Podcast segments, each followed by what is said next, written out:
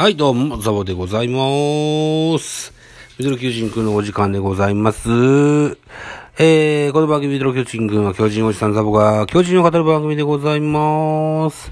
えー、現在11月9日22時56分といったお時間でございます。明日11月10日水曜日、えー、18時、プレイボール、神宮球場におきまして巨人対ヤクルトのクライマックスシリーズセカンドステージの初戦が始まるところでございます。その見どころと予告先発などをご紹介していきたいと思います。えー、まずヤクルトの先発は奥川、背番号11。今シーズンは18試合投げまして9勝4敗、防御3.26です。えー、巨人の予告先発は山口俊、背番号99。今シーズンは15試合投げまして2勝8敗、防御率3.56でございます。防御率は似てんだけど、勝ちと負けが逆さぐらい違う。えー、そうですね。お互いに右腕でございます。えー、ベ、ベテラン対若手の投げ合いとなる模様でございます。はい、見どころです。スポナビから、えー2015年以来のファイナルステージに挑むヤクルトは、山田に注目。今季は奥川先発したゲームで、えー共にチームトップとなる7本塁打、14打点と猛打を振るっているえー、東京五輪で MVP に輝くなど大舞台で結果を残してきたキャプテンのバットから、今日も豪快な一打が飛び出すか対する巨人は大事な初戦のマウンドを山口に託す。クライマックスシリーズの先発は19年に1試合あり、8回途中、1失点で、えー白星を挙げている。3年連続の日本シリーズ進出を狙うチームに流れを呼び込む、回答を披露した披露したいところだといった、あ文言が書いてございますが、山口俊、2勝8敗なんですよね。えーいいピッチングもすることがあっても打線の援護がない。えーまたは、はたまた、早い回に崩れて点を取られる。そんな印象がある今シーズンの山口俊なんですけども、多分ね、確かね、2勝っていう勝ち星ですよ。たし、どうだったかな確か、シーズン途中に日本に帰ってきてから、えー初戦勝って2戦目負けて、3戦目勝って、から勝ち星がないはずなんですよ。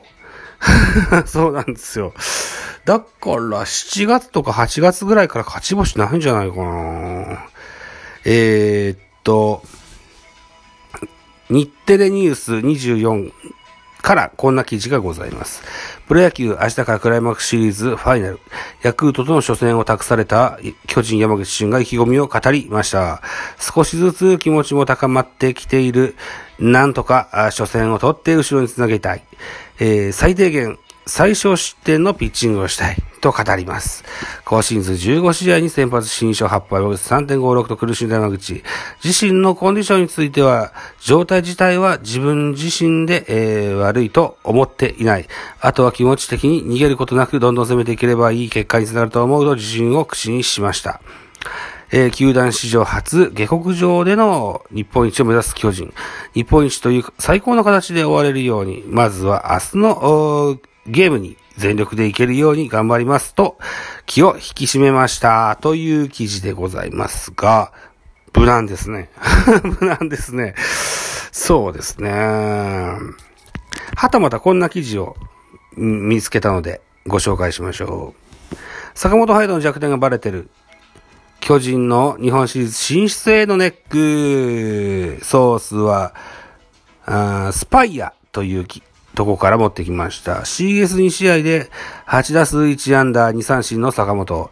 セリーグのクライマックスシリーズファーストステージで阪神に2連勝し、ファイナルステージに駒を進めた巨人。ただ、本塁打王と打点王の2冠に輝きながら CS ファーストステージに2戦とも欠場した主砲の坂あ岡本和真と共に心配の種がもう一つある。キャプテン坂本隼人の元気のなさだ。CS2 試合とも3番ショートでスタメン出場したが、初回、初戦が4打数1安打1三振。2戦目が4打数無安打1三振。で、8打数1安打、2三振に終わっていると。えっ、と、2試合で、ということですよ。えー、2、2戦目は岡本の代役4番を務めた丸が2打数、あ、2安打2打点と気を吐いたが、坂本がブレーキだと、打線のつながりが悪くなる。えー、原辰則監督が打順の組み替えをするか、あるいは、えー、坂本自身が復調のきっかけをつかまないと一試合のアドバンテージがあるヤクルトとの戦いは厳しいものになる。えー、高めをボンダか外角低め三振をしている坂本という見出しでございます。今季は117試合に出場して、打率2割7分1厘、ホームラン19本、46打点、右手親指を骨折して5月10日に抹消され、約1ヶ月間戦列を離れたものの東京五輪にも出場して、金メダルを獲得に貢献。成績だけを見れば悪くない1年だっただろう。ただストライクゾーンを9分割したスパイアのデータでは、坂本の弱点がはっきりと分かれているということが書いてございます。えー、9分割して、えー、アウトコース高め、真ん中高め、えー、インコース高め、ともに、低打率となってます。アウトコース高めが0割8分6厘。真ん中高めが1割9分5厘。えー、インコース高めが0割4分3厘となっているということですね。うん。えー、さすがにインコースは強いです。えー、インコースのベルトあたり、3割6分8厘。インコース低め、4割1分4厘。ど真ん中3割9分。えー、真ん中低め4割7厘。アウトコースの真ん中2割7分1厘。アウトコース低め2割5厘となっているといったデータが出てるみたいですね。2021シーズンを通して高めがからっきし打てていないのだと書いてあります。えー、内角高めは23打数1安打。えー、真ん中高めは41打数8安打。外角高めは35打数3安打。いずれも打率2割未満に、未満を記す水色に染まっている。そういう、う表現がしてあります。はい。水色ってね。はい。えー、どんな強打者でも外角低めの打率は低いことが多いが、ここまで高めの数字が悪い打者も珍しい。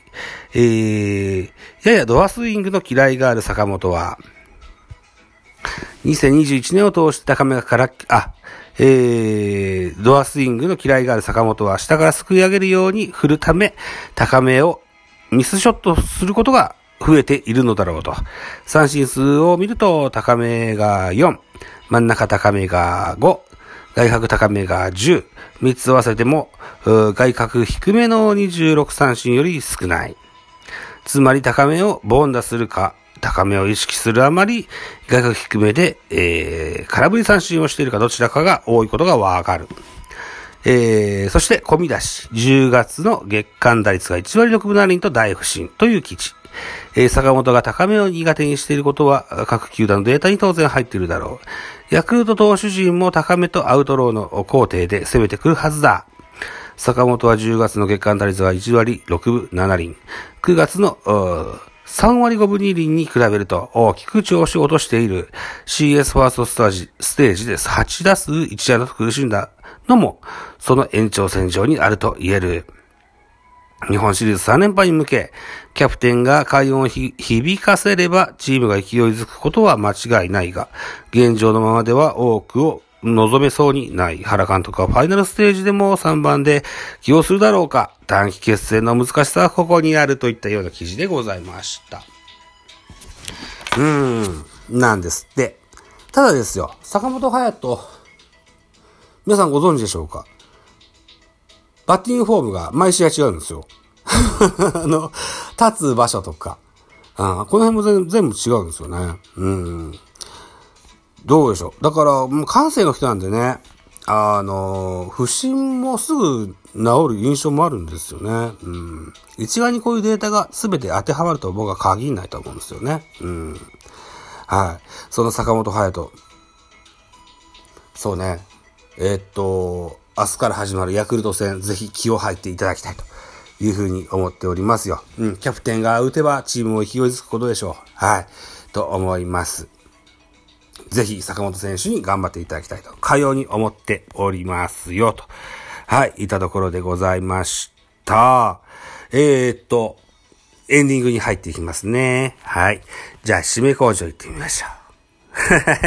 こんなんでいいですか？すいません さて、お時間でございます。私、ザボラジオトークの他に、ポッドキャスト番組ベースボールカフェキャン中世、スタンドフ番組ザボのフリースが、ノードザボの多分多分、アンカーを中心に各種ポッドキャストで配信中でイベン、スポーティファイ限定で配信中、ミュージックのトーク、大人でおしゃれな音楽番組をやってみたいのだが、音高など配信番組多数ございます。フォロー、いいね、ギフトお願いします。また、匿名でコメントできる Google フォームと質問箱ご用意してございます。ぜひお気軽にご利用ください。あと、ハッシュタグザボドをつけてツイートございます。後ほどエゴサもいたしますので、どうぞよろしくお願いいたします。